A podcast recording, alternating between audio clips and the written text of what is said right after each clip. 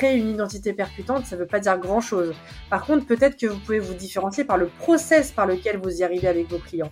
Euh, je forme mes clients euh, à devenir mémorables avec une identité visuelle à leur image. Euh, ça va être beaucoup le comment vous les aider à transformer qui va faire la différence. Bienvenue dans le Creative Vendeur, le podcast 100% consacré à la vente et au marketing B2B pour les professionnels des métiers créatifs. Je m'appelle Pedro Mendes Santos. Je suis coach, formateur et consultant en développement commercial et aussi un esprit créatif incorrigible. J'ai créé ce podcast pour documenter une enquête personnelle que j'ai décidé de mener afin de trouver une réponse définitive à cette question. Qu'est-ce que les entrepreneurs créatifs doivent faire aujourd'hui pour se démarquer de leurs concurrents, avoir un flux régulier de missions et se faire rémunérer à leur juste valeur?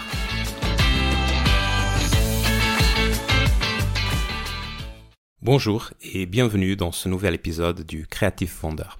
Il y a aujourd'hui en France au moins 70 000 freelances qui exercent un métier créatif. Dans ce cadre, on a beau nous répéter que nous sommes tous uniques, qu'on a chacun sa personnalité et que c'est pas la peine de se comparer aux autres. La vérité est là devant nos yeux. La concurrence entre créatifs est réelle et elle est de plus en plus rude. C'est pour ça qu'une énorme quantité de créatifs avec qui j'ai parlé m'ont demandé d'aborder cette question dans le podcast. Comment faire pour se différencier et se faire repérer par des clients potentiels quand il y a une telle quantité d'autres créatifs proposant les mêmes services que nous?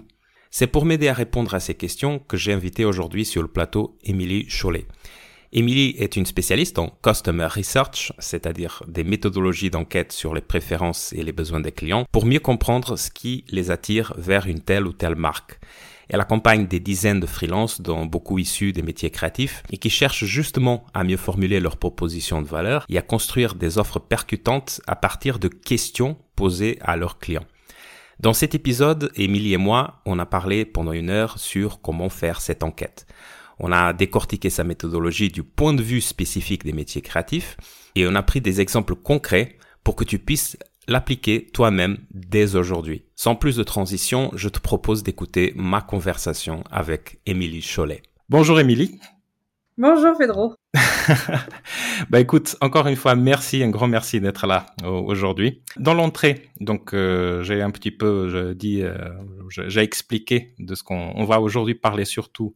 Euh, et tu me dis si je me trompe, hein, je peux toujours me tromper, de ciblage marketing, d'enquête client et de proposition de valeur et notamment euh, dans, un, dans un angle pensé pour euh, l'audience de ce podcast qui sont euh, les professionnels des métiers créatifs, euh, freelance et petites agences. Donc, pour mettre les choses en contexte, et si tu es d'accord, je vais te demander, comme il est habituel dans la plupart, dans 90% des podcasts, si tu veux rapidement te présenter pour mettre un peu de contexte, dire ce que tu fais, qui tu es, d'où tu viens, pourquoi tu fais ce que tu fais, etc., etc. Ok, euh, ben écoute, moi en fait, euh, je vais essayer de faire la version condensée. Euh, moi j'ai 36 ans, j'ai créé il y a 5 ans mon entreprise. J'ai vécu plusieurs, plusieurs boulots de salariés, j'ai fait des formations en lettres, en marketing, en, en, analyse de discours. Et hum, j'ai fait une expérience significative de 3 ans et demi dans un cabinet d'études où là notre but c'était de d'accompagner euh, nos clients, donc beaucoup des, des grandes marques, dans l'analyse comportementale de leurs clients. Donc tout ce qui était ciblage marketing, proposition de valeur, ce qui est donc mon expertise aujourd'hui. Euh, sauf que j'ai changé de cible et je vais expliquer un petit peu pourquoi. Euh, donc on accompagnait ces marques, donc c'était top. J'ai appris plein de process, euh, faire euh, des guides d'interview, comment on fait des entretiens clients, comment on fait des analyses de groupe, comment on, on fait parler les gens en fait sur leur perception, la compréhension de leurs besoins, etc. Toute, cette partie-là. Et le cabinet dans lequel j'étais avait la particularité d'être spécialisé aussi en stratégie de marque. Et donc là, on avait toute la partie euh, accompagnement justement, proposition de valeur, la promesse client, etc. Parce qu'en fait, l'objectif avec euh, tout, toutes les études qu'on faisait pour nos clients, c'était de faire des recommandations stratégiques pour qu'ils puissent optimiser leur positionnement. Donc j'ai fait ça trois ans et demi. Donc à la base, moi je suis de, je suis de Charente-Maritime. Je suis partie m'exiler dans le Nord six ans. Euh, c'était génial. J'ai adoré, j'ai adoré cette région, mais j'avais un peu le mal du pays, donc je suis revenue ici. Et en fait, en quittant mon ancien boulot, euh, j'ai, ben, je me suis retrouvée un peu démunie parce que je n'arrivais pas à trouver de travail par rapport à mon profil qui devenait un petit peu atypique. Euh, je voulais pas être chargée de com, je voulais pas faire responsable marketing. Enfin, il y a les, les, jobs en fait qui étaient à disposition ne convenaient pas. Et puis dans les métiers de chargé d'études classiques, euh, il n'y avait pas de place, il n'y avait pas de, il y avait pas de travail. Donc du coup, je me suis dit, ben tiens, comme beaucoup, j'ai une rupture conventionnelle, c'est l'occasion que je me lance dans l'entrepreneuriat. Et donc j'ai lancé ma boîte comme ça. Et donc aujourd'hui, effectivement, moi, mon objectif vraiment, c'était de. J'ai tout de suite vu que je n'allais pas cibler les grandes marques parce que un, c'était pas mon positionnement. Deux, les cabinets le font très bien et c'est très bien qu'il y en ait pour ça. Moi, je me suis dit, je suis toute seule, je me lance dans l'entrepreneuriat, c'est pas ma place et j'ai pas envie de faire ça. J'ai mis du temps avant de savoir. Euh, euh, comment vendre des études, comment accompagner un petit peu mes clients dans la partie ciblage marketing, qui est quelque chose d'un peu technique, notamment dans, dans ce que j'avais appris en cabinet. Et mais en tout cas, la, cible des entrepreneurs a tout de suite été une évidence, et donc je me suis euh, spécialisée dans l'accompagnement des entrepreneurs pour les aider justement à identifier leur cible, clarifier leur marque, savoir euh, comment traduire de manière efficace euh, leurs propositions de valeur, leurs promesses, la valeur ajoutée de leur expertise. Et donc, avec le sujet qui nous, qui nous amène aujourd'hui, je suis amenée de plus en plus à accompagner des personnes qui sont en communication ou dans des métiers créatifs, notamment designers, des graphistes, euh, où c'est vrai que c'est un sujet euh, euh, assez assez tendu. En tout cas, c'est un vrai sujet de positionnement parce que il y a la partie créative sur eux, leur métier et leur créativité et Ok, mes cibles, c'est qui Mais concrètement, comment je veux moi vendre mon expertise et vendre vendre ma créativité Donc vendre sa créativité, c'est un sujet un peu complexe que tu connais et donc effectivement, c'est vrai que hum, j'accompagne dans, différents secteurs, mais c'est vrai que ce, domaine-là euh, est, assez intéressant parce que euh, sur la partie connaissance client, euh, la démarche d'interview justement peut, permettre de, casser un petit peu cette appréhension de vendre pour vendre, ce qui n'est pas du tout le cas. Et donc moi, j'ai pu accompagner des, personnes, notamment une, une designer que j'ai bien en test, une, graphiste en fait qui s'était spécialisée dans les avocats. Elle a à un moment donné voulu changer de cible éventuellement pour travailler son positionnement et elle s'est rendue compte que finalement cette cible-là lui convenait bien et elle avait du mal à avoir une posture un peu de pas forcément de, de c'était pas forcément la prospection son problème mais elle s'est dit mais comment je peux moi affirmer mon positionnement et en même temps valoriser ma créativité et ma cette espèce de double posture. Et donc le fait de rentrer en contact avec les gens, de discuter avec eux, ça lui a permis d'affiner son positionnement avec sa cible directement de pouvoir générer des leads qualifiés avec ce système de conversation. Et donc, c'était ça que je trouvais intéressant. Très intéressant. Donc, tu as déjà fait une petite, un petit appetizer, une petite entrée déjà de, des choses qu'on va parler aujourd'hui. Je te remercie déjà, Émilie. Donc, effectivement, donc en fait, la première chose que j'allais te demander à partir de là, c'est typiquement quelle est la demande qu'on fait aujourd'hui, en parlant des entrepreneurs, notamment, euh, je pense qu'une bonne partie des TPE et des, des, des freelances, si je comprends bien, n'est-ce pas? C'est où tu fais tes accompagnements, et notamment des métiers créatifs, euh, qui en a plusieurs, ou des métiers créatifs voisins. Qu'est-ce que typiquement euh, ils te demandent quand ils viennent vers toi, euh, typiquement quand sont leurs mots? Est-ce que c'est dire j'arrive pas à me positionner? Qu'est-ce qu'ils disent exactement? En fait, il y a plusieurs choses. Il y a, euh, j'ai l'impression qu'on comprend pas ce que je fais. C'est-à-dire que, euh, je vais donner un exemple très concret. Euh, j'accompagne, euh, j'accompagne une personne qui fait du, design, ce qu'elle appelait du design inclusif, c'est-à-dire donner en fait créer des supports de communication qui ont qui ont vocation à être lisibles en fait euh, par euh, l'ensemble des publics, que ce soit justement cette espèce d'accessibilité à l'information. Sauf que ben dit comme ça, design inclusif, ben, ça parlait pas trop, euh, se posait plein de questions sur est-ce que finalement c'est ma particularité, comment j'arrive à le valoriser. J'ai l'impression qu'on ne qu'on ne comprend pas peut-être assez, en tout cas à la hauteur de moi ce que je veux transmettre, la particularité que j'ai, mon parti pris créatif et euh, ma, ma méthode de travail. Donc euh, moi la première chose ça a, ça a vraiment été j'ai l'impression qu'on comprend pas ce que je fais. On ne comprend pas ce que je fais, oui il y a quelque chose de flou, on n'arrive pas forcément à comprendre, ce qui est assez euh, récurrent chez les métiers créatifs parce qu'il y a une espèce de d'empreinte créative aussi qui fait déjà leur particularité en fonction de en fonction de ce qu'ils font. Mais c'était ok, j'ai besoin de j'ai besoin d'être plus lisible en fait pour ma cible parce que j'ai besoin qu'elle comprenne la valeur que je peux lui apporter tout de suite. Alors que peut-être qu'actuellement euh, c'est un peu flou, j'arrive pas trop à me positionner, j'arrive pas à avoir un parti pris, euh, je sais pas s'il faut que j'utilise. Euh, là, je prends l'exemple du graphisme, hein, mais est-ce que graphiste Est-ce que j'utilise designer Est-ce que j'utilise créatrice d'identité? C'est pas la même chose. Ça va pas injecter les mêmes les mêmes choses et les mêmes perceptions chez chez, les cibles. Donc j'avais j'ai eu ça. j'ai eu j'ai plein de cibles. Euh, j'arrive pas à savoir euh, laquelle a le plus de potentiel ou en tout cas est-ce que celle que j'imagine qui a le plus de potentiel est bien celle qui va me permettre moi de développer mon activité comme j'en ai envie. Euh, ça qui est un sujet assez récurrent dans plein de domaines d'activité. Euh, euh, et en fait à ça il y a plusieurs il y a plusieurs choses. C'est se poser la question entre la cible idéale pour nous en tant que en tant que profil d'entreprise, enfin là on, parle B2B, hein, de profil d'entreprise, de secteur d'activité, taille de boîte, etc. Mais c'est aussi et surtout quelle est la cible qui a le plus de potentiel pour moi en termes de business, qui va comprendre tout de suite la valeur que je peux lui apporter, qui va se dire, OK, lui ou elle, c'est un prestataire qui va répondre à mon besoin et qui va être une solution pour moi. Et donc de, creuser un petit peu cette partie, euh, clarifier la cible en fait, qui est, qui est, toujours un sujet un petit peu, un petit peu complexe. Donc c'est vraiment ça principalement. Et puis les entrepreneurs qui ont commencé à communiquer, eh ben c'est ben j'ai besoin, ce qui rejoint un petit peu ce que je disais au tout départ, j'ai besoin de gagner en impact dans ma communication parce que euh, j'aimerais attirer plus de clients avec ce que je fais et ce qui n'est pas le cas aujourd'hui.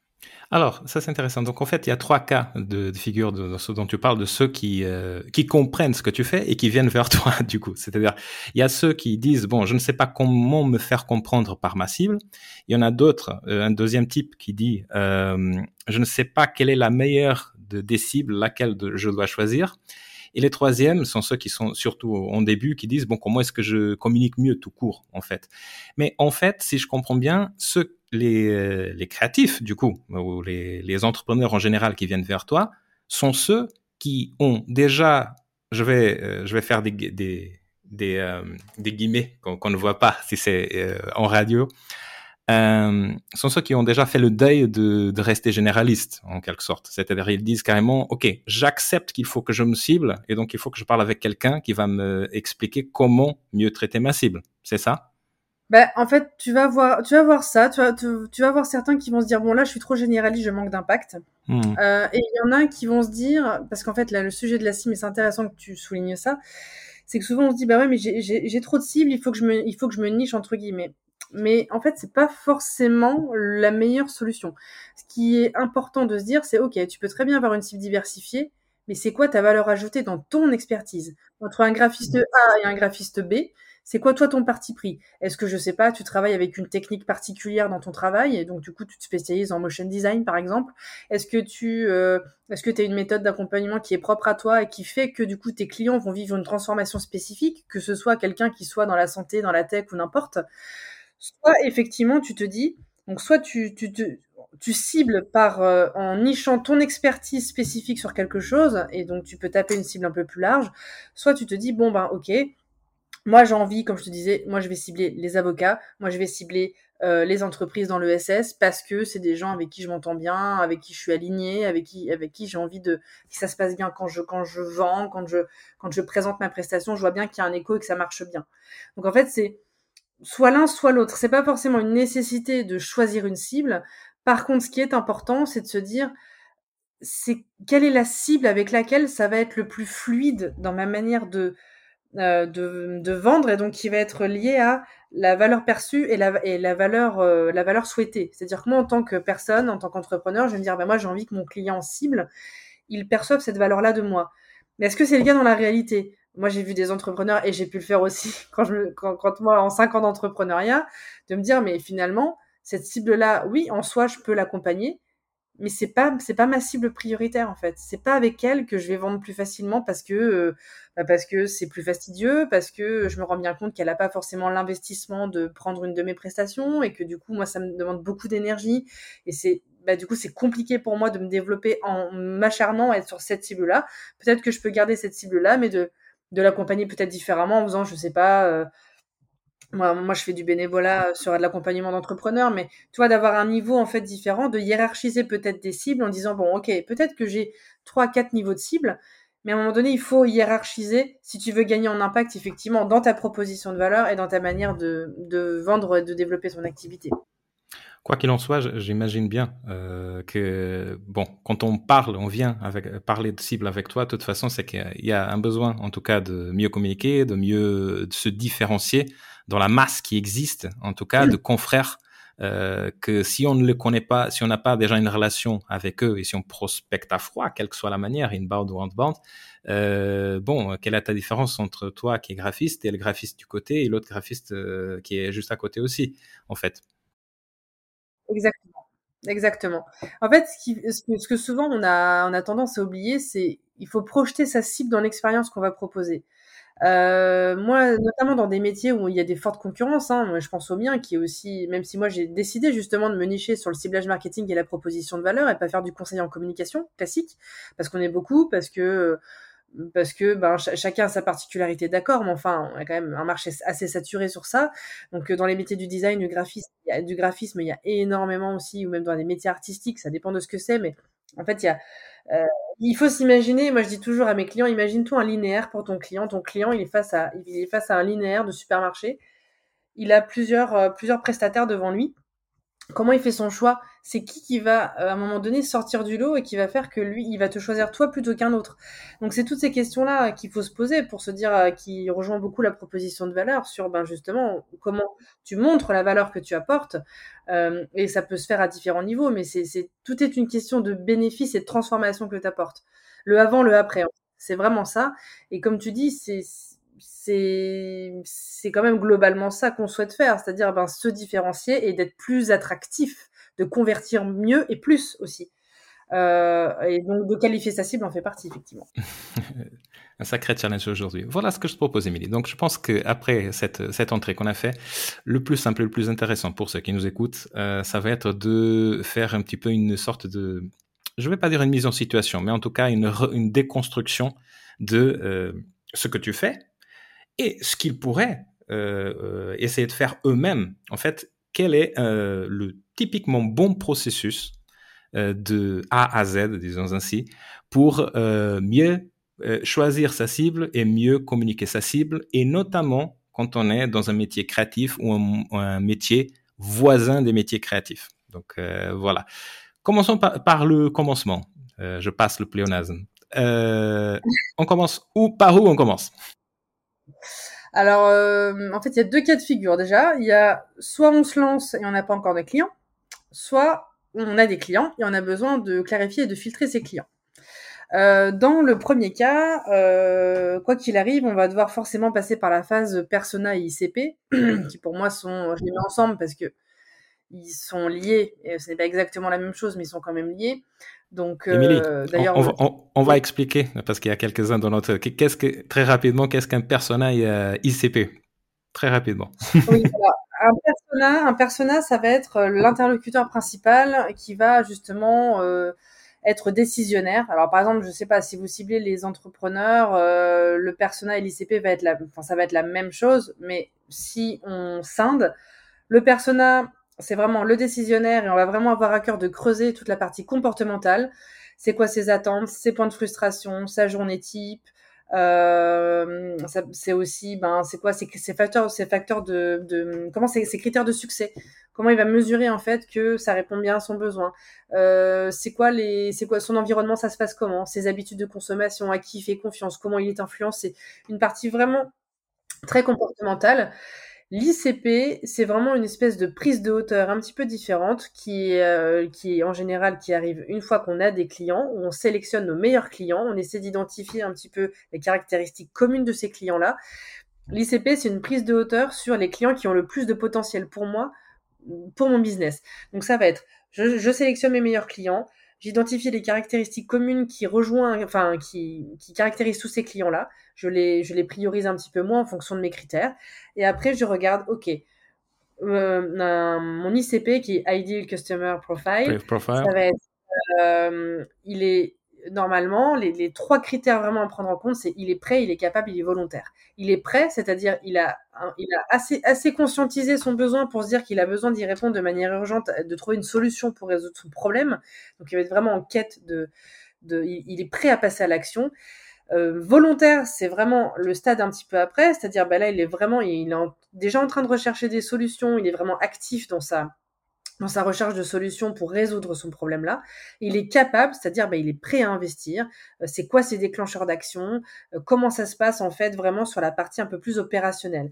Il est prêt à investir dans, dans, dans, une, dans une solution qui va l'aider à résoudre son problème. Comment il est prêt à investir? Comment il prend cette décision Comment il l'achète? Donc là, on est vraiment sur quelque chose de très opérationnel qui est un peu un bilan de ce qu'on a eu avec les clients qu'on a déjà eu. Ça permet de faire un petit point et d'avoir une prise de hauteur là-dessus. Et une fois qu'on a fait ça, c'est de se dire bon, ok, euh, une fois que j'ai vu prêt, capable, volontaire, je commence à avoir un petit portrait un petit peu de mon ICP. Globalement, euh, comment on, s'en sert après dans la proposition de valeur, parce que c'est quand même ça aussi le plus intéressant, c'est de se dire ok, dans les personnes qu'on a euh, sélectionnées, les, objectifs principaux, les objectifs que, que cette cible-là veut atteindre globalement, c'est quoi? C'est quoi qui ressort en majorité? Ok, ça c'est le besoin initial qui ressort en majorité. Et ensuite on fait ok, le process actuel avant moi c'est ça. Si on prend un exemple d'un métier créatif, alors moi je vais parler des, des qui sont dans la communication, dans le graphisme, dans le design, qui sont qui sont venus me voir, c'est ok. Avant moi, il fait lui-même ou il fait pas parce que l'inaction est une action, c'est-à-dire bah il fait rien parce qu'il sait pas faire, parce que du coup il bricole un peu lui-même. Bon bref, il a fait appel éventuellement à une agence, mais bon ça n'a pas forcément répondu à ses besoins, etc.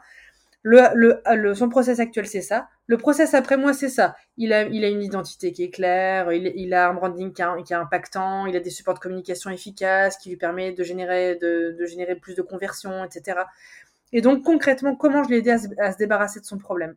Ben, Par, euh, je sais pas, une solution clé en main sur Canva, euh, par, euh, enfin, tu vois, on déroule un petit peu le fil. Donc là, c'est vraiment le, le, process un petit peu global sur la partie ciblage pour cartographier un petit peu sa cible. Le persona, on va être beaucoup plus sur du comportemental et l'ICP, c'est une prise de hauteur sur en fait les différents types de clients qu'on a eu. Et si on cible des boîtes, c'est-à-dire des entreprises plus grosses, où là il peut y avoir peut-être différents niveaux de décisionnaires, le persona dans ces cas-là, c'est la personne qui va prendre la décision ou l'interlocuteur principal qu'on a en face de nous euh, qui, qui, va prendre des, qui va prendre les décisions par rapport à notre domaine d'expertise. L'ICP, ça va être le profil d'entreprise cette fois-ci. Donc là, on va avoir des critères, le volume de collaborateurs, le chiffre d'affaires, etc. Okay. Donc ça déjà, c'est une base Oh non, pardon. En fait, oui, oui. Tu es d'accord avec moi que de toute façon, que de persona ICP, on entend un peu partout. Et en fait, les, parfois, les définitions ne sont pas toujours les mêmes. Euh, mais, mais grosso modo, de toute façon, on est d'accord que le persona va être surtout les personnes, du coup, qui, qui, euh, indépendamment de, en B2B, quand on dit euh, j'ai des clients, mon client type, c'est un client entreprise, bon, les personas vont être forcément des gens avec qui tu prends du café, pas de le, le client qui la, la, la, l'entité juridique euh, de toute façon. Et l'ICP, par contre, il peut être vu parce qu'il y a un élément de contexte en fait quand on parle d'ICP, c'est-à-dire c'est le, c'est la structure dans laquelle les personas, euh, les décisionnaires qui, qui sont dedans euh, circulent et les besoins qui sont récurrents en fait euh, que qu'on détecte, n'est-ce pas? Voilà, tu disais tout à l'heure en fait que euh, donc dans les deux cas de figure, donc ceux qui n'ont pas eu encore de clients et ceux qui ont déjà eu des clients.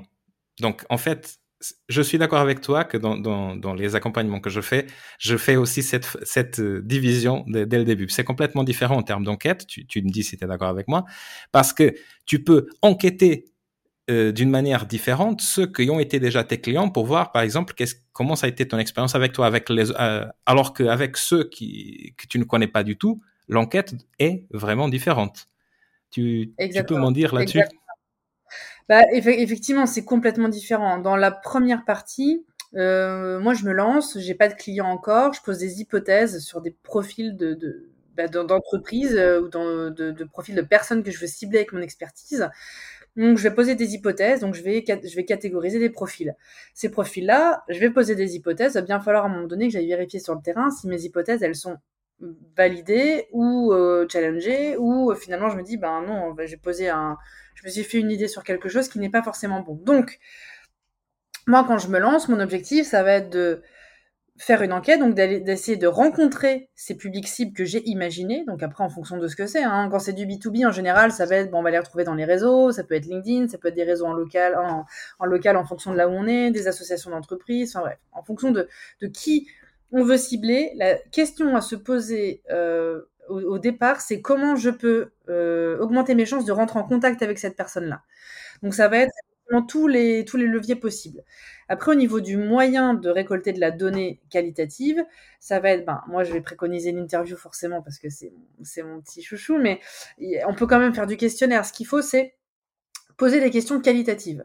Ce qui va nous intéresser sur cette cible-là, c'est pas euh, euh, oui, euh, seriez-vous intéressé par mes services de graphisme, par exemple, parce que ça, c'est apporter un biais, ça n'a pas d'intérêt. Ce qu'on veut nous, c'est creuser, faire technique de l'entonnoir. On creuse les pratiques, les besoins de la cible. Ok, aujourd'hui, dans votre entreprise, vous faites comment pour euh, gérer votre communication visuelle, comment ça se passe, etc. Et on commence à faire parler, on rentre dans une conversation avec la personne et on veut en fait qu'elle nous partage comment elle fait aujourd'hui, c'est quoi les solutions qu'elle utilise, comment elle procède, comment est-ce qu'elle se fait déjà accompagner par euh, un professionnel ou pas, est-ce qu'elle fait elle-même, pourquoi elle fait elle-même, c'est quoi ses freins, ses motivations, etc.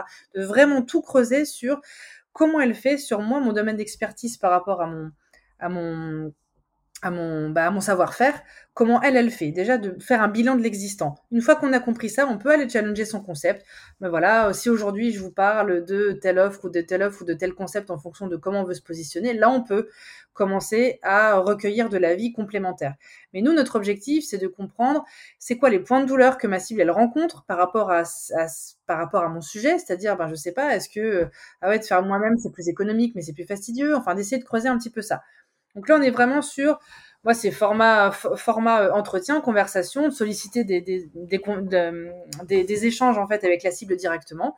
Et parfois, c'est bien aussi d'avoir, euh, là, on est vraiment sur du qualitatif pur, c'est-à-dire que l'objectif, c'est de récolter un maximum de, de commentaires, de ce qu'on appelle les verbatims, c'est-à-dire toutes les phrases clés qu'on va nous sortir, les éléments de langage qui sont très importants pour qu'on puisse justement se nourrir sur le, ça puisse nous nourrir sur le positionnement, pardon. Et aussi, on peut faire ça par le biais d'un questionnaire en complément pour avoir une partie quantitative qui nous permet de confronter les données, d'avoir une étude vraiment sécurisée. ça, on est vraiment sur les gens qui se lancent. Donc en fait, oui, voilà. Donc en fait, euh, surtout, euh, tu seras d'accord avec moi que envoyer des. Je, personnellement, j'ai toujours des conseils. Ça m'arrivait pas très souvent, mais on me demandait qu'est-ce que tu en penses, Pedro, que j'envoie un questionnaire pour ma cible. Je dis, tu n'as jamais travaillé avec une cible et tu vas déjà avec des réponses préfaites avant de savoir en fait, euh, parce que ce que tu as dit, Émilie, c'est qu'en fait, on essaye de voir quelle est la manière de faire actuelle de la cible pour qu'on puisse voir où est-ce qu'il y a euh, des lacunes, euh, des mmh. douleurs et des possibilités d'une nouvelle manière de faire. Exactement. Et donc ça, avec, avec, avec, un questionnaire, de toute façon, avec des questions préfaites, ça, le, ça risquerait d'être un peu biaisé. C'est ce que tu dis. Bah effectivement, alors c'est pour ça moi d'ailleurs que je conseille de faire des questionnaires calicantis, ce que j'appelle calicantis, pas très académique, mais c'est de faire un mélange de questions euh, fermées et des questions ouvertes. Parce que parfois, moi ça m'arrivait d'accompagner des clients, euh, leur cible c'est compliqué de les atteindre, de solliciter des rendez-vous parce que la cible est très prise, parce que euh, parce que c'est chronophage, etc. Et donc d'avoir ce support-là en complément qui n'est pas une solution, et moi je, préconise vraiment qu'on fasse de la conversation avec la personne, c'est te dire, ok, au moins j'ai quelque chose de qualitatif quand même, donc moi je mets des questions ouvertes, le même principe que j'aurais euh, si j'avais la personne en face de moi pour recueillir quand même de la donnée qualitative. Mais ce qui est vrai, c'est que ça reste du déclaratif. Donc quand on est en face de la personne, on peut creuser, comprendre, vraiment aller en profondeur dans les choses. Quand c'est un questionnaire, ben c'est quelqu'un derrière son écran qui va remplir. Donc forcément que ça a moins de, on pourra moins creuser. De toute façon, ça c'est indéniable. Oui, bien d'accord. Donc dans ce cas, dans ce cas, avec ceux qui, qui ont déjà des clients, et je vais, je vais juste te demander de prendre, prends un exemple d'un graphiste si tu veux. Tu en as des exemples là-dessus, mais juste pour que, pour que ceux qui nous quittent puissent se projeter plus davantage. Donc euh, pour ceux, un graphiste, par exemple, qui a eu déjà des clients dans une certaine cible, euh, ou, plusieurs cibles, du coup, c'est une autre possibilité aussi. Euh, quelles sont les différences par rapport à la première approche? Comment est-ce qu'elle ferait? Alors moi, par rapport à la première approche, c'est euh, là, ça va être complètement différent. Ça va être de recevoir. En fait, il y a plusieurs choses. Ça va être de ressolliciter des, des mini-entretiens avec ses clients en posant des questions qui ne sont pas simplement euh, satisfait, pas satisfait, je caricature volontairement, mais c'est un peu souvent ce qui est fait après les prestations. Euh, alors que l'objectif, c'est, d'accord, quand euh, j'aimerais vraiment qu'on fasse un petit bilan en fait de, de la collaboration qu'on a fait ensemble entre le moment où tu es venu me voir et aujourd'hui, qu'est-ce que je t'ai permis d'atteindre, qu'est-ce que qu'est-ce que tu as réalisé grâce à moi, que tu que tu n'aurais pas pu faire seul, que tu n'aurais pas pu faire sans euh, l'accompagnement qu'on a fait ensemble, pour que les clients partagent la transformation qu'ils ont vécue. Une fois qu'ils ont partagé ça, Ça, c'est des éléments dont on se sert dans sa communication, dans sa proposition de valeur pour affiner, ajuster. Si on se dit qu'au bout de, ça fait quand même dix fois que les clients me disent que ce qu'ils ont aimé chez moi, c'est, euh, je sais pas, euh, la euh, ma méthode qui est hyper spécifique, euh, euh, mon écoute vraiment hyper hyper différenciante par rapport à d'autres ou, je, ou je, je, ne sais pas ou je ne sais pas quoi d'autre. Ça, ça va être des éléments à valoriser dans sa proposition de valeur et dans sa communication. Ça, c'est la première chose, de ressolliciter. On appelle ses clients, on leur envoie un mail, on, on, on, on reprend contact avec eux.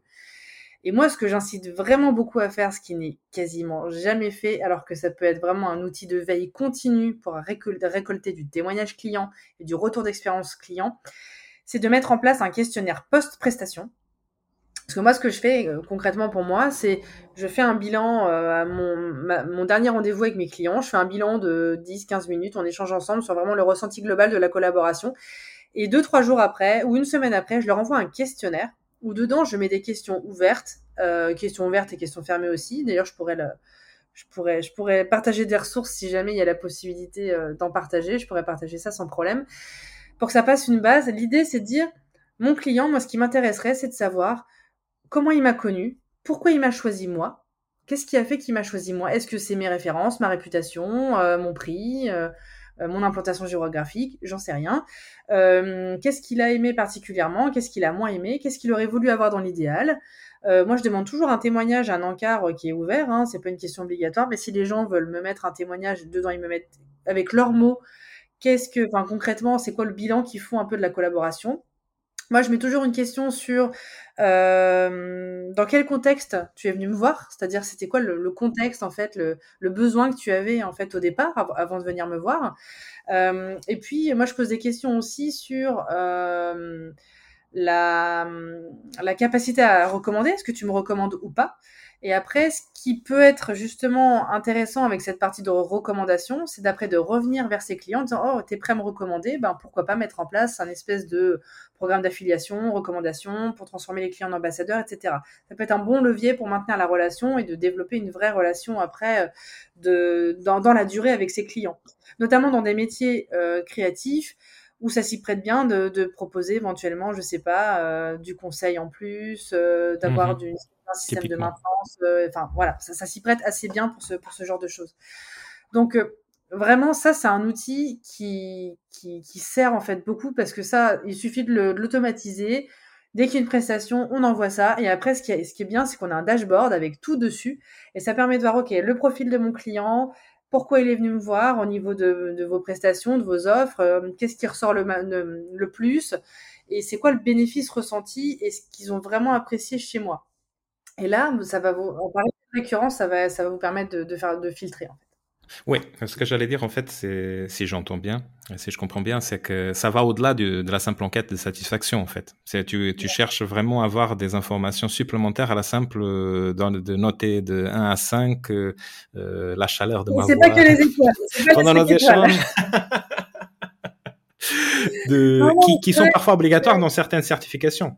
Mais voilà, mais ça va au-delà de ça mais voilà, l'idée c'est de moi ce qui m'intéresse euh, pour mes clients, j'en ai appris beaucoup en faisant ça, c'est de comprendre ben voilà, ils sont venus comment à moi, euh, même si je le pose au départ des fois, ça permet de de, le, de me resynthétiser un petit peu pourquoi ils m'ont choisi, euh, c'est quoi les les, les, les, choses qu'ils ont particulièrement aimé dans l'accompagnement. Donc là, je teste des, euh, des choses à la fois du savoir-être et du savoir-faire. Enfin, ça me permet d'avoir une, une, une, espèce de, de, recul. Ça me permet de prendre du recul moi aussi sur ce que je fais. Euh, plus la partie témoignage direct où souvent, euh, moi dans les accompagnements que j'ai eus, c'est euh, ah, mais moi j'ose pas demander à mes clients qui fassent du témoignage, etc. Fait de l'intégrer dans un document, ça peut, permettre de dire ok, mes clients ils me donnent ça, je m'en sers après sur mon site web, sur ma page LinkedIn, sur, sur Facebook, Insta ou n'importe. En fait, l'idée c'est le témoignage client qui est important. C'est pas forcément l'identité du client. Et hum, de plus en plus, moi, la dernière fois, je discutais avec quelqu'un aussi et je disais, mais, mais tes clients, si tu leur dis que c'est anonyme, euh, ils peuvent te faire un témoignage client. Moi, ça m'est arrivé d'avoir des clients qui m'ont dit, bah, écoute, Émilie, moi, je suis prête à te faire un témoignage, mais j'ai pas envie que mon identité, elle apparaisse. Il n'y a aucun problème. On met un autre prénom, on met, on met le domaine d'activité et ce qui va compter pour vos, prospects, c'est la preuve sociale. C'est de voir, OK, ah, il a aidé cette personne-là de passer de A à, de A à Z en faisant ça Donc ça, c'est vraiment important, c'est hyper précieux. Et c'est ça qui nourrit aussi le positionnement et qui donne des, clés aussi sur nos, ben, notre efficacité dans la proposition de valeur et dans, notre manière de vendre notre expertise aussi. Donc, on a bien compris. Donc, de, c'est-à-dire que ce soit avec, dans le cas de figure où, euh, le freelance, le créatif, ait eu déjà des clients ou pas encore des clients, bon, il va récolter, il va collecter euh, des données, c'est-à-dire des verbatim, euh, des préoccupations typiques. Euh, maintenant, Émilie, j'aimerais qu'on que tu on parle du processus qui passe justement de, de ces données qu'on récolte et comment est-ce qu'on les transforme, donc en fait, en communication, en proposition de valeur. Voilà, si tu peux, je t'écoute on t'écoute. Alors, du coup, euh, il y, a plusieurs choses. Déjà, une fois qu'on a récolté tout ça, alors ce qui est pas mal avec la partie euh, questionnaire euh, post-prestation, c'est exactement le même principe que quand on va questionner sa cible et qu'on n'a pas encore de client. L'idée, c'est de se faire un tableau. Et dedans, on, met le contenu qu'on a récolté sur un même tableau et on va se servir du contenu sous, différents... le contenu aura différentes fonctions. Ce qui va être intéressant, ça va être de comprendre, ok, déjà le profil de mes cibles. Parce que clairement, des fois, moi, je, vois encore très régulièrement des gens qui me disent, mais j'accompagne des profils très diversifiés qui prennent pas forcément le temps déjà de catégoriser les profils clients. C'est-à-dire, ben, concrètement, dans tes clients, euh, est-ce qu'il y a une différence entre tes clients? Est-ce qu'il y a des catégories qui se, qui se, qui se, qui se dessinent. Par exemple, je sais pas, euh, moi, je prends mon cas, je vais avoir des entrepreneurs en lancement, des entrepreneurs en pivot, euh, des PME. C'est des profils différents. Ils vont pas avoir les mêmes besoins, ils vont pas venir me chercher pour la même chose. Donc ça, déjà, c'est important d'identifier. Ensuite, euh, moi, ce que je trouve intéressant et mm, dans, dans l'analyse des verbatims, ça va être, ok, les points de douleur rencontrés. Donc, les points de douleur rencontrés quand on va chercher, euh, quand on va questionner une cible qu'on ne connaît pas et les problèmes rencontrés avec le client, c'est finalement la même chose. On remet dans un tableau les points de douleur qui sont revenus. Moi, je suis venue te voir parce que euh, j'ai essayé tout seul, j'y arrive pas. Ça, déjà, c'est un point de douleur. Donc, ça veut dire que ben, il y a vraiment un besoin peut-être de faciliter de, gagner, du temps. Donc, ça va être aussi peut-être, ah, ben, du coup, moi, je me rends compte que ma cible, veut vraiment gagner du temps elle veut, quand même avoir le contrôle parce que c'est c'est son identité, c'est quelque chose de personnel, donc elle a envie de garder le contrôle. Donc ça, ben, c'est peut-être des choses que je vais intégrer dans ma proposition de valeur après.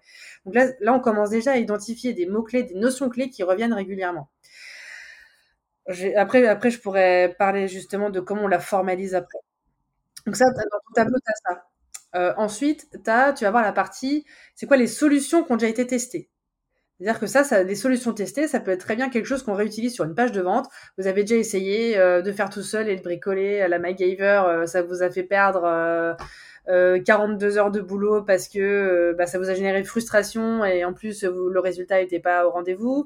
vous avez déjà testé des agences qui ça vous a coûté un bras, le résultat n'était pas était pas au rendez-vous, vous avez été mal accompagné. J'en sais rien, je dis des exemples comme ça pour l'exemple, mais c'est quoi les solutions qui ont été déjà testées avec les retours d'expérience associés? Il va y avoir des solutions qui marchent, des solutions qui marchent un petit peu moins. Donc ça, ça va être des éléments qu'on va réutiliser dans le justement pour euh, euh, continuer à appuyer sur ce fameux point de douleur. C'est non seulement voilà la base, vous êtes venu me voir pour ça et en plus vous avez déjà essayé ça et du coup là c'est plus possible. ça vous avez déjà essayé, vous voulez pas ça. Et après, la solution idéale. Moi, je pose toujours une question euh, dans, euh, dans mon questionnaire ou dans, euh, justement la partie interview, c'est demain, c'est quoi pour vous Demain, vous avez une baguette magique entre les mains, c'est quoi la solution idéale pour vous? Qu'est-ce que vous voulez? Vous voulez quelque chose de clé en main? Vous voulez qu'on vous forme pour être autonome et le faire vous-même? Enfin, c'est quoi? D'ailleurs, je rebondis là-dessus parce que moi, ma cliente en ma cliente graphiste d'ailleurs, elle avait, elle a posé cette question-là et ce qui est ressorti, c'est, ben moi j'aimerais bien, euh, elle n'avait pas du tout anticipé forcément au départ que euh, on me fasse du coaching sur des choses que je produis moi-même.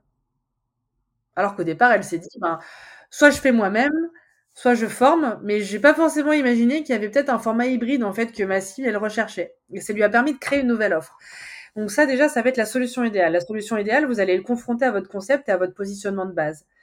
Et puis après, il y a ben, ce qu'on dit sur votre concept. Globalement, ben, je sais pas, moi, si je reprends la, la, la, personne que j'ai pu accompagner qui avait un positionnement assez spécifique sur le, sur le design, ben, concrètement, est-ce que déjà on comprend le concept? Est-ce qu'on comprend pas? Qu'est-ce que ça pose comme question? D'essayer de clarifier un mhm. petit peu tout ça. La catégorie. Une fois que vous avez de, catégoriser vraiment ça en fonction de, de, tout ce qui est en lien avec votre positionnement. Et une fois que vous avez identifié tout ça, ça va être, OK, là j'ai identifié concrètement les points de douleur, j'ai identifié les solutions déjà testées avec les retours d'expérience, j'ai identifié la solution idéale pour ma cible, j'ai identifié les points forts, les points faibles de mon concept. Maintenant, aujourd'hui, demain, ma cible, elle vient me voir. Comment elle comprend en deux secondes que je suis la meilleure personne pour l'accompagner, la meilleure personne pour faire la prestation. Et donc là, alors c'est un moyen un peu, c'est une méthode, c'est pas militaire, mais ça permet de, de structurer et de, et de concentrer en fait euh, le positionnement dans une phrase. C'est j'aide ma cible à faire quoi, grâce à quoi. Grand classique. Grand classique, mais qui marche à tous les coups, on est d'accord. Grand classique qui marche bien. Alors après, euh, moi je l'ai encore fait, euh, je l'ai encore fait il y a pas longtemps on part de ça et après on peut remplacer. Moi, ce que ce que je fais, c'est qu'en général, je commence par ça. Donc j'aide ma cible à faire quoi grâce à quoi, donc de manière un peu voilà méthodique. Et après, c'est ok. Si tu m'es pas aidé, c'est quoi le verbe d'action que tu permets Tu rends la communication de ta cible plus percutante grâce euh, à euh, une formation clé en main sur Canva. Je dis n'importe quoi. Bah, quelque chose qui montre en fait la progression et la transformation. C'est ça le plus important. Donc en fait, en fait, ce qu'il faut, c'est utiliser les points de douleur et les remplacer en bénéfice. Mon point de douleur, c'est que j'ai perdu du temps à m'acharner à faire tout seul. Moi, ok, mon bénéfice, je vais t'en faire gagner.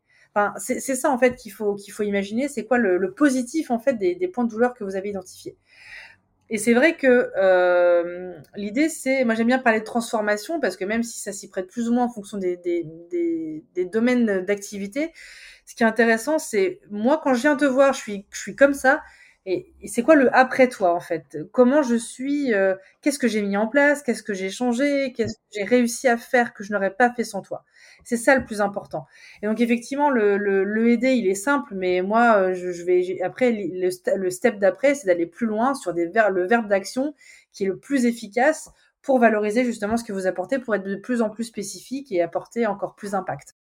Je pense comprendre. En fait, le GED, euh, parce que j'ai plusieurs confrères coachs et consultants qui disent je ne supporte pas aide parce que tout le monde dit j'aide. Et en fait, je, euh, souvent ma réponse c'est euh, peut-être. De toute façon, c'est un bon point de départ pour penser avant de reformuler la proposition de valeur. Parce que si au moins on arrive déjà à clarifier, ne serait-ce que dans notre propre tête, qui on aide, pour quel bénéfice et contre quelle objection. Après, on peut, comme tu disais, euh, par exemple, moi, actuellement, au jour d'aujourd'hui que je vous fais cet enregistrement, j'ai sur LinkedIn, je transforme euh, des freelances et des petites agences en héros de la vente en B2B. Je, transforme. Mais j'aurais pu dire, j'aide les freelances et les petites agences à devenir des, euh, des, héros, pas des héros, de la vente B2B. Il y a une différence. Alors, je vais profiter de ça, Émilie, parce qu'il il y a là-dessus un sujet qui me tracasse et que je pense que ça tracasse beaucoup euh, de, de freelance, de petites agences, surtout dans les métiers créatifs, qui est à la fin de tout ça, euh, ce que vous nous dites de faire, Émilie et Pedro, euh, ne pensez pas vous, ne pense pas tu Émilie, que malgré cela, la plupart des propositions de valeur restent toujours à peu près les mêmes, soit qui disent tous les mêmes choses, ou soit qu'ils inventent des concepts pour être différents que personne ne comprend. Et je te donne un exemple que, que je pense que tu vas réfuter facilement. Euh, typique euh, proposition de valeur de graphiste créa. J'aide les entrepreneurs à se démarquer de leur concurrence grâce à une identité visuelle différenciatrice. Pas autant dans les dans, chez les créatifs, mais plutôt dans le développement personnel, on voit la tentative inverse de différencier les propositions de valeur par le jargon impossible.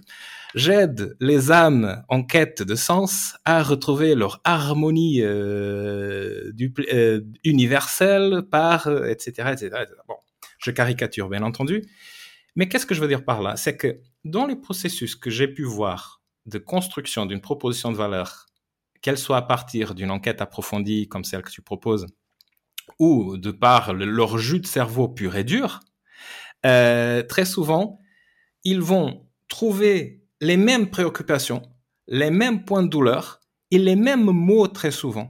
Donc, ce que je voulais te demander, c'est est-ce, qu'est-ce que tu en penses de ça, de ce constat? Et comment tu fais pour le dépasser, en fait? Alors effectivement, je suis assez d'accord parce que c'est assez valable sur euh, plein de métiers. Hein, et j'accompagne aussi beaucoup de coachs, donc euh, c'est des coachs en développement personnel, c'est assez, flagrant aussi, comme dans les métiers du, design et de la créativité. Euh, alors effectivement, il va y avoir des points communs sur les attentes qu'on va, qu'est-ce qu'on va attendre d'un graphiste, qu'est-ce qu'on va attendre d'un designer par rapport à ses besoins nous en tant qu'entreprise. En fait, il y a plusieurs choses. Le point de différenciation, ça va être déjà la cible. Euh, moi, par exemple, la personne que j'ai accompagnée, euh, qui est graphiste spécialisée dans les avocats, elle, va parler de legal design, qui est une, spécialité, un concept qu'elle va maîtriser beaucoup plus que quelqu'un d'autre parce que elle va s'adresser à une cible qui a des besoins spécifiques en design. Et elle, elle, est, elle s'est spécialisée dans ce truc-là. Donc la première chose, c'est effectivement la niche comme au départ. C'est-à-dire, mmh. OK, moi je décide, je sais pas, euh, d'accompagner les entreprises à impact, je décide d'accompagner euh, les, les acteurs du juridique, je décide d'accompagner euh, les startups en innovation en santé. Voilà. Mmh les graphistes d'ailleurs que j'ai pu accompagner se sont spécialisés beaucoup par la cible. C'est-à-dire que mmh. Euh, moi, je suis euh, notamment dans à Startup en santé. Euh, elle, elle avait la spécialisation outils et la spécialisation cible. Dans les mmh métiers créatifs, en tout cas, moi, de ce que j'ai pu voir dans les personnes que j'ai accompagnées, il va y avoir le ciblage par la cible. Donc là, finalement, effectivement, on va peut-être pas être forcément hyper différenciant dans les mots. Et encore, en fonction des mots qu'utilise notre cible aussi, hein, ça va être justement ce qui va pouvoir nous, nous différencier. Mmh ça peut être l'outil c'est-à-dire que notamment dans le design et dans le graphisme, il y en a qui se disent bon ben voilà, moi nous je me spécialise dans euh, le motion design, moi je me spécialise dans Canva, moi je me spécialise dans Figma, moi je me spécialise dans tel outil qui peut être justement une, une valeur ajoutée pour le client qui va dire ben moi je recherche quelqu'un qui va m'aider à, euh, à, me former efficacement sur Canva et à faire des visuels canons pour ma boîte. Euh, ben, je vais aller voir elle parce qu'elle est spécialisée dans ce domaine-là. Donc du coup je sais que c'est la meilleure personne qui va m'aider. Je vais pas aller voir n'importe qui. Donc ça, c'est aussi une deuxième manière de faire. Et après, ça va aussi beaucoup résider dans ce qu'on disait au départ, c'est-à-dire bah, le verbe d'action. C'est-à-dire entre, bah oui, j'aide les entreprises à avoir une identité impactante. Très bien.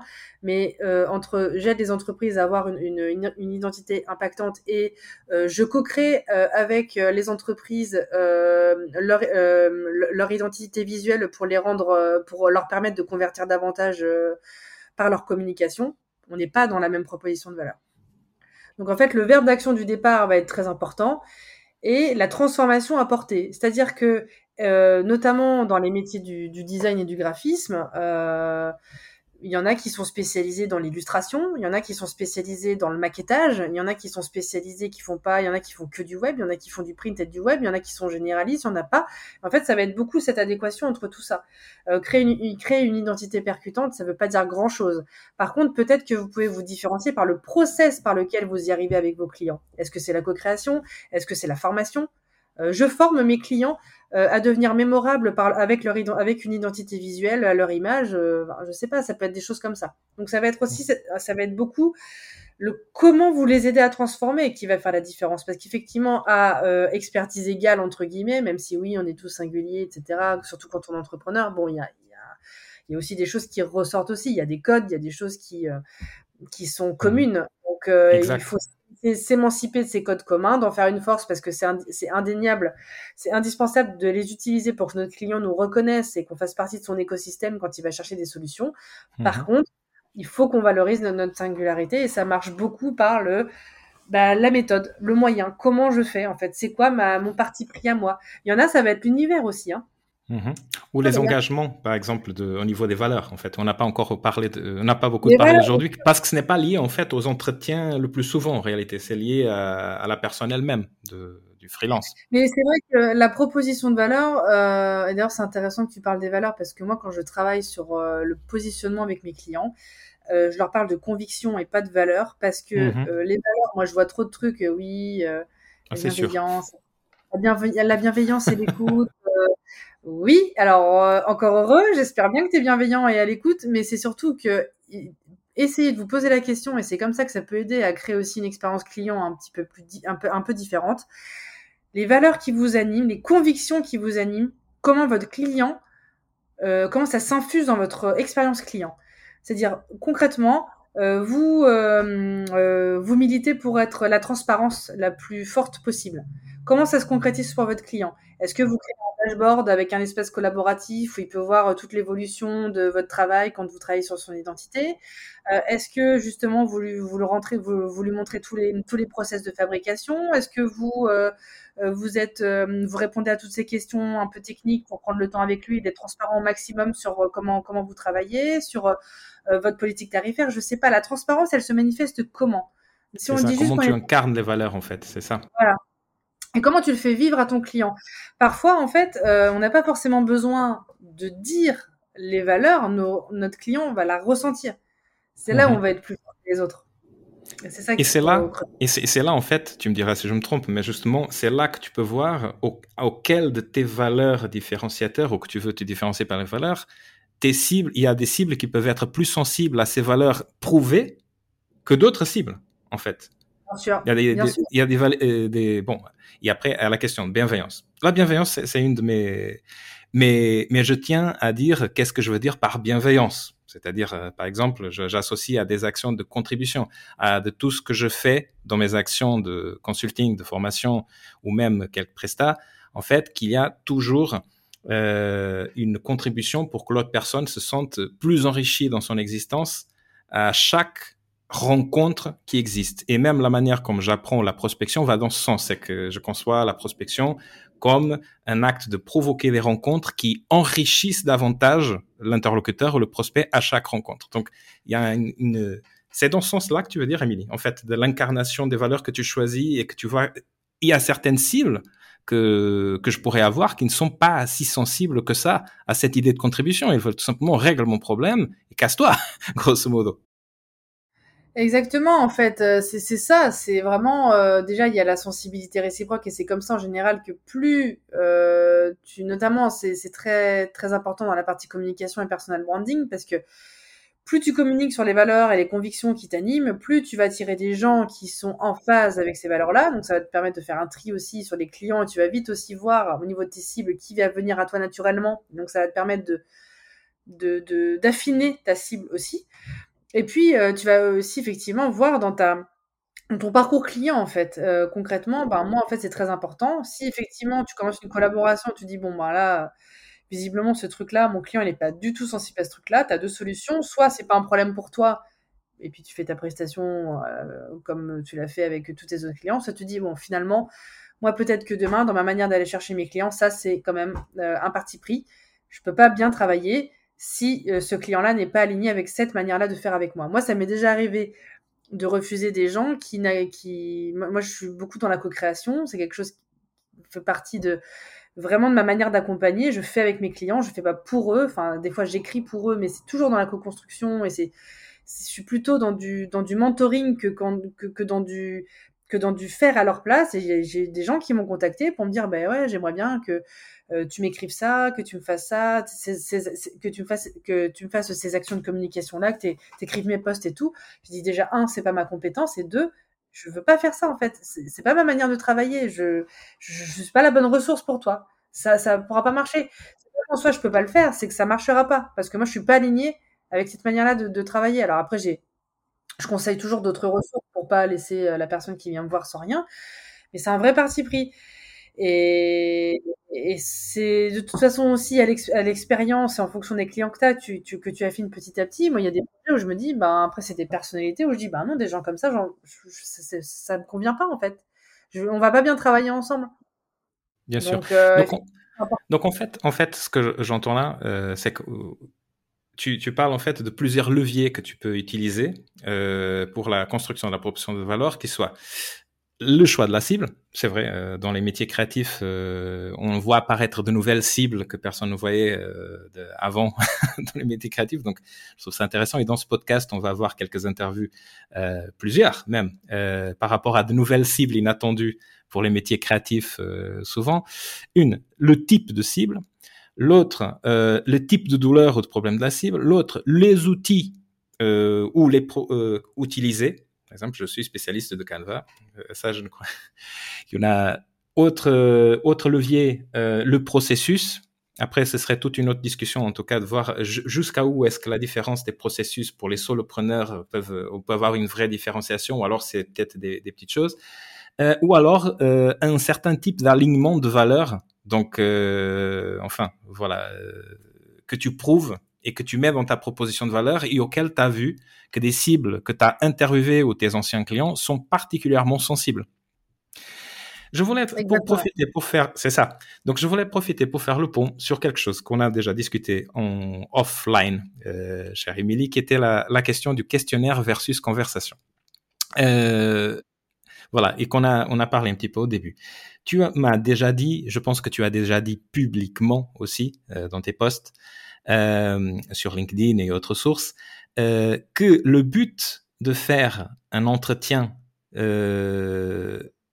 d'enquêter pendant une quarantaine de minutes sa cible n'est pas d'avoir un script et de récolter, de collecter, je dis toujours de récolter, de collecter de la data comme si c'était dans un laboratoire pour analyser dans un, je ne sais pas comment ça se dit en français, l'endroit, comment ça se dit, l'endroit où tu analyses le, dans le laboratoire. C'est de, c'est de converser en réalité. Euh, est-ce que tu peux en parler là-dessus un petit peu de ton expérience sur euh, est-ce que ça constitue une nouveauté euh, pour les gens que tu accompagnes, cette approche conversationnelle de l'enquête? Oui, parce que en fait, bon, déjà il faut quand même se dire que quand on est entrepreneur, et je me rends compte de plus en plus, on ne sait pas trop par quel bout le prendre. On est là, bon, bah oui, j'ai fait mon persona, c'est bien sympa, j'essaie de cibler un petit peu j'échange un peu avec les gens, mais on est un peu perdu, on sait pas trop comment, euh, comment rentrer en conversation avec eux, quelles questions poser, parce que c'est un vrai sujet, et comment je comment j'essaie de solliciter des rendez-vous, de montrer ma démarche et de montrer que c'est pas de la vente dissimulée et que c'est bien pour comprendre leurs besoins.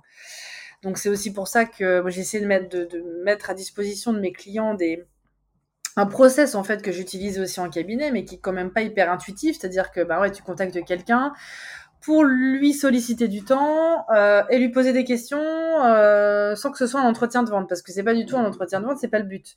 C'est vraiment de la compréhension des besoins donc effectivement la démarche en elle-même n'est pas quelque chose d'intuitif c'est pas évident. C'est avec l'expérience que j'ai des clients que j'accompagne c'est encore moins évident pour des gens qui sont dans des métiers dans des métiers créatifs.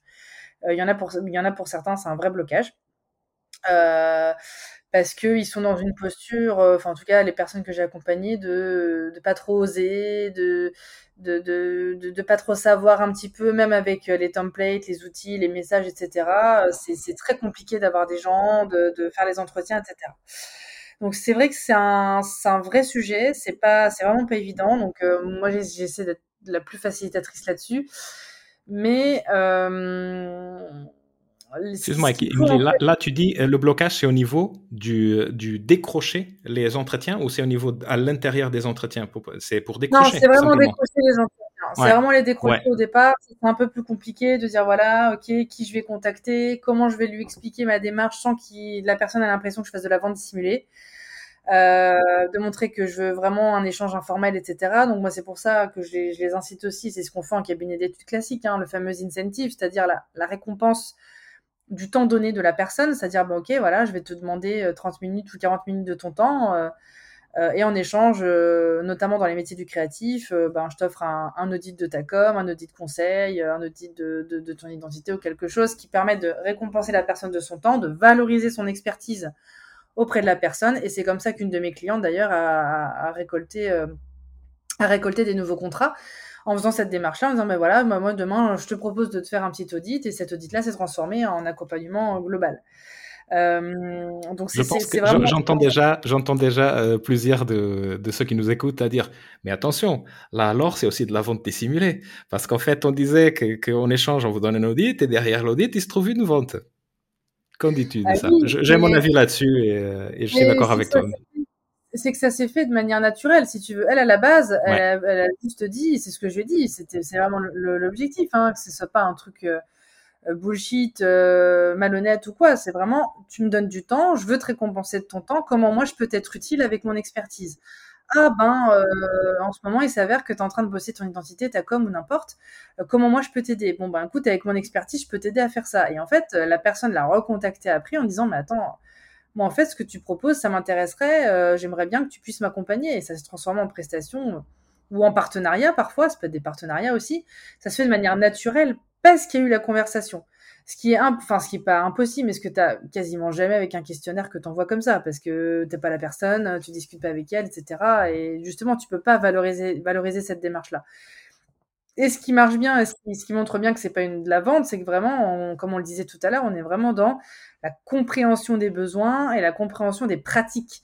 Et à aucun moment, en fait, euh, c'est pas toujours obligatoire de de parler de son concept d'ailleurs. Hein. Ça peut être simplement, bah voilà, moi je vais te poser des questions pour comprendre un petit peu comment ça se passe euh, par rapport à ta communication visuelle, comment tu fais ou comment tu as fait ou comment tu envisagerais de faire et ce serait quoi pour toi la, solution idéale, etc. Et de faire des focus de rendez-vous sur des, sujets très précis euh, sans forcément faire un truc euh, global où on, parle, on, parle, de son concept. Enfin, il y a différents niveaux, mais. C'est la partie, tu me diras si tu d'accord ou pas. en fait, c'est cette partie justement de demander l'avis ou l'attitude, comme diraient les psychologues sociaux, euh, vis-à-vis de notre concept, en fait, qui pourrait se paraître, euh, qui pourrait euh, faire passer un petit peu plus pour de la vente dissimulée, en fait. C'est bien ça. Si c'est mal fait. En fait, ce serait, oui, ce serait, si on devait, si, voilà, si c'est mal fait, ça peut être, bon, bah, ok, d'accord, elle m'a demandé tout ça pour qu'en plus, pour que maintenant, je lui parle de ça. En fait, tout est encore une fois une question de comment on pose les questions. C'est pas, est-ce que, est-ce que vous, est-ce que vous seriez intéressé par mon offre? Dis caricature volontairement, mais voilà, euh, si je vous présente euh, ça euh, demain, enfin vous, vous pensez quoi de ce concept? De manière très ouverte, de vraiment récolter l'information en disant, bah, est-ce que est-ce que c'est le genre de choses qui pourraient répondre à votre besoin ou pas du tout? Enfin, d'essayer de creuser cette partie-là, mais on n'est pas sur sur de la vente avec une plaquette de com qu'on présente à la fin. Hein, c'est pas le but. Si tu permets un retour, je pense que, que le mot-clé de ce que tu dis, vraiment, c'est le creuser, en fait. C'est-à-dire que plus tu creuses, plus tu montres la vraie curiosité euh, et moins tu es dans la situation que ici dans, dans, ma rue, quand on a, on a récemment déménagé, ma compagne et moi, on a eu justement un vendeur de tapis qui vend vraiment de tapis. Et donc la seule technique était de dire, euh, vous voyez ça, que pensez-vous de votre tapis? Ah, vous aimez le tapis? Bah tenez madame si vous voulez et on vous pouvez payer en dix fois. Donc c'était la, la seule argumentation. Mais par contre, si tu creuses dans le sens de dire, j'ai une idée d'une offre et en fait, je ne suis pas sûr qu'elle soit la plus adaptée à quelqu'un comme vous et donc, j'ai besoin de votre avis. Et plus tard, dans un autre entretien, si vous voulez, on pourra en parler, mais pas aujourd'hui. Euh, je vais, je suis vraiment là juste pour écouter ce que vous m'avez à dire par rapport à, ce que je peux offrir ou pas. C'est ça. Exactement, c'est exactement ça. C'est exactement la démarche et euh, on est vraiment, on est vraiment là-dessus. Et euh, c'est pour ça que moi, sur on peut, à ce moment-là, on peut justement récolter la vie de manière très très claire et de manière très très critique. Moi, je l'ai fait même j'ai fait une étude pour moi il y a pas longtemps euh, sur mes supports à moi et des trucs que je voulais lancer. C'est voilà, tu t'en penses quoi? Dis-moi vraiment spontanément, franchement, en vrac, euh, ce que t'en penses, les points forts, les points faibles. Est-ce que est-ce que c'est quelque chose dans lequel tu te projetterais ou pas du tout? Enfin, j'ai vraiment besoin que tu, tu donnes ton avis à toi. Mais à aucun moment je suis partie sur euh, ah euh, est-ce que euh, est-ce que je te fais est-ce que ça t'intéresserait de faire de, de prendre cette prestation quoi? C'était pas du tout l'objectif l'objectif c'est plutôt de dire ok tu fais partie des personnes que j'aimerais toucher avec avec mon expertise et de cette façon là est-ce que toi ça te parlerait ou pas? Mmh Et en fait, il y a, y a, un point qu'on n'a pas parlé aujourd'hui, on ne va pas parler, mais qui est aussi important si j'entends bien, c'est que c'est une démarche qui n'arrête jamais en fait. Tu le fais en continu toi-même. Et moi aussi. Alors, Effectivement, moi je le fais en continu, je le fais régulièrement parce que ben déjà on change, parce que euh, le marché change, les clients changent, ça. Euh, nos envies à nous. Et moi je le fais très régulièrement pour continuer à être en veille et pas rester dans ma bulle parce que quand on est solopreneur, on a tendance à hum, rester un peu, ben, dans son expertise et à pas trop en sortir et à tourner un petit peu en boucle. Donc moi, ça m'aide aussi à prendre du recul. Et puis, euh, puis parce que c'est sain et ça permet de, le faire. Alors, il faut pas le faire tous les mois, ça n'a pas de sens. Mais moi, je, déjà, dès que j'ai une idée de concept ou de truc que je veux lancer, je le fais. Euh, je suis en train de le faire là d'ailleurs en ce moment sur une offre un peu spécifique euh, que je veux que je veux créer. Donc là, ben, j'ai commencé mon étude. C'est, moi, je dirais au minimum une fois tous les six mois au moins une fois par an. On refait un peu à plat la com, l'ADN, euh, les clients, etc. Et c'est quelque chose qu'il faut vraiment le, le, le, ouais, il faut, il faut vraiment le faire de manière, de manière régulière, une, à deux fois par an pour être sûr que. Euh, bon, déjà, le système de, de, de questionnaire post-prestation, quand on a des clients, ça permet de faire de la veille un peu continue sur justement. Moi, c'est comme ça aussi que ça m'a donné des idées pour créer des nouvelles offres pour euh, affiner des choses en me disant bah, finalement ça quand même c'est vrai que dans mon accompagnement je pourrais être plus efficace si j'ajoutais ça si je faisais comme ça. Et, ça c'est hyper précieux. Donc effectivement c'est en continu. C'est en continu. Donc euh, tous les créatifs qui nous écoutent euh, désolé c'est impossible de faire cette enquête si vous voulez prendre ça au sérieux de le faire de manière sérieuse de le faire une fois et après vous êtes peinard fini, faites le deuil de ça. En fait, on le fait que ce soit de manière plus formelle, euh, plus ou moins formelle ou informelle, et on doit le faire en continu, justement parce que, comme tu disais, le marché, il change, quoi. Il change de plus en plus vite, j'ai l'impression. Ouais, c'est ça. Et puis, euh, des fois, on... Toi, moi, ça m'est arrivé, quelqu'un qui m'a pris une prestation il y a pas longtemps, et finalement, elle s'est rendue compte pendant la prestation, et après que, finalement, euh, avec le recul, ben ouais, ça, ça aurait pu être, ça, aurait pu être cool qu'elle ait ça en plus, tu vois. Alors qu'au départ, c'était pas la demande. La, prestation s'est très très bien passée, il y a pas de souci là-dessus. Mais elle me dit ouais, c'est vrai que ah, si tu m'avais amené ça en plus, ça aurait vraiment été canon. Ah ouais, d'accord, ben ça me donne des, ça me donne des idées, des pistes pour la prochaine fois, etc. Et moi, ce que je fais aussi, c'est que je tiens au courant mes clients ou les personnes de mon réseau, hein, pas forcément que mes clients, mais les personnes de mon réseau de manière générale, sur l'avancée de certaines choses. Tu vois, je dis, bah, écoute, voilà, euh, entre euh, depuis notre échange, voilà un petit peu ce que ce que ce que ce qui a émergé, voilà un petit peu où j'en suis, voilà un petit peu ce que j'ai ce que j'ai retravaillé. Qu'est-ce que t'en penses? De ressolliciter la vie un petit peu et de montrer que j'ai pris en compte ton avis. Voilà ce que j'en ai fait, voilà comment j'ai transformé et de toujours de toujours être dans, la co-construction avec mes clients et ça, ça aide beaucoup à garder le lien aussi et à, et à, à, garder un lien qualitatif avec ses clients et à, et à les, les, fidéliser quelque part, à les rendre à les rendre aussi prescripteurs. Et ça, ça, ferait tout un autre sujet, que c'est comment utiliser euh, l'enquête client comme euh, levier de, fidélisation client et de rétention, comme disent les gars du growth. Euh, au-delà, donc en fait, c'est comment est-ce qu'on dit en français, je l'oublie à chaque fois, de comment faire d'une pierre deux coups, en fait, avec le ou trois ou quatre ou cinq coups avec la enquête client. Ok, Emily, je pense qu'on a fait le tour. Donc, en fait, je pense que si, si on pouvait résumer tout ce qu'on s'est dit, c'est si vous voulez vous différencier dans votre créativité, co-construisez. Euh, je pourrais le dire comme ça. Est-ce que tu serais d'accord avec cette, euh, ce résumé à l'arrache? Complètement. Très bien. Bon, alors, je vais te demander en fait comment est-ce que les gens du coup euh, pourront savoir plus, avoir accès aux ressources dont tu parlais, euh, aussi connaître mieux ton travail, euh, pouvoir avoir une consultation avec toi aussi bien entendu. Comment est-ce qu'ils peuvent te trouver? Et où? Moi, je suis sur LinkedIn. pas besoin de chercher. Comme euh, donc moi du coup voilà, vous tapez Émilie Cholet, vous aurez, vous, me trouverez sur LinkedIn. Dedans, je mets à disposition quelques ressources et puis après à voir ensemble, euh, Pedro, comment on pourra, comment on peut euh, mhm. rajouter, rajouter des ressources parce que j'ai notamment une, une, page Notion où dedans j'ai, j'ai mhm. vraiment un condensé avec le personnel, l'ICP, le positionnement de marque. Je peux mettre des ressources vraiment centralisées. Donc soit mhm. on le fait, soit on le fait ensemble, soit après les gens peuvent me contacter en, en privé. Je pourrais leur, c'est très bien, c'est très bien. Donc sur LinkedIn, et d'ailleurs j'ajoute, vous avez une masterclass par jour, tous les jours, euh, sur recherche client, avec de très très beaux visuels, euh, visibles le matin vers 8h, 8h30, je pense. En tout cas, ça fait partie de mes routines à moi, je l'avoue ici publiquement. Donc ah, je vous conseille de l'avoir pour même sans modération. Merci beaucoup et merci encore Pedro de m'avoir accueilli. merci à toi, merci à toi et, et à très bientôt Émilie. Merci. À très bientôt, salut. Merci à toi d'avoir suivi cet épisode jusqu'au bout. Si tu l'as apprécié, je t'invite à t'abonner au podcast et à le partager à quelqu'un de ton entourage qui, selon toi, aurait besoin de l'écouter. Je te dis à très vite pour un nouvel épisode.